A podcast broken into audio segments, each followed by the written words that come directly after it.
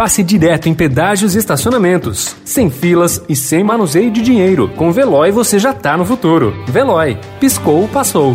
Notícia no seu tempo. Economia.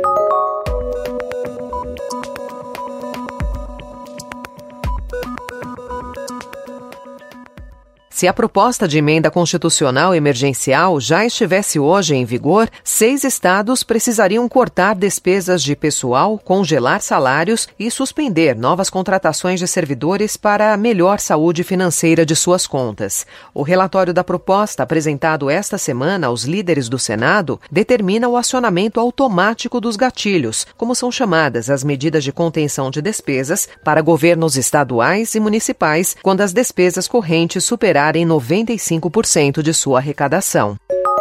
O Senado aprovou o texto base do projeto da nova lei do gás, desidratando o texto da Câmara. Com isso, a proposta precisará ser analisada novamente pelos deputados federais, atrasando a tramitação da medida no Congresso.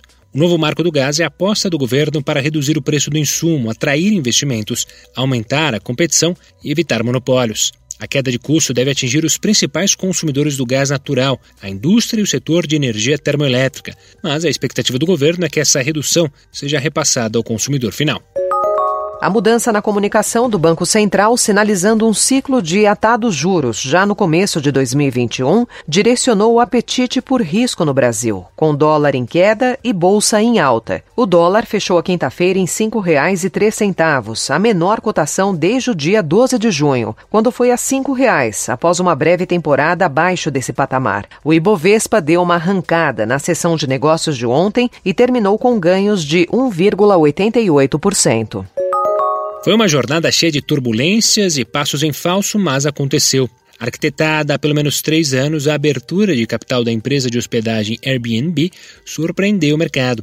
A empresa viu seus papéis terem alta de 112% ao longo do primeiro dia na Nasdaq, encerrando o pregão a 144 dólares, bem acima dos 68 dólares inicialmente cotados pela startup. Com um valor de mercado de 100 bilhões de dólares, a companhia captou 3,5 bilhões na oferta pública de ações, fazendo o maior IPO do ano nos Estados Unidos.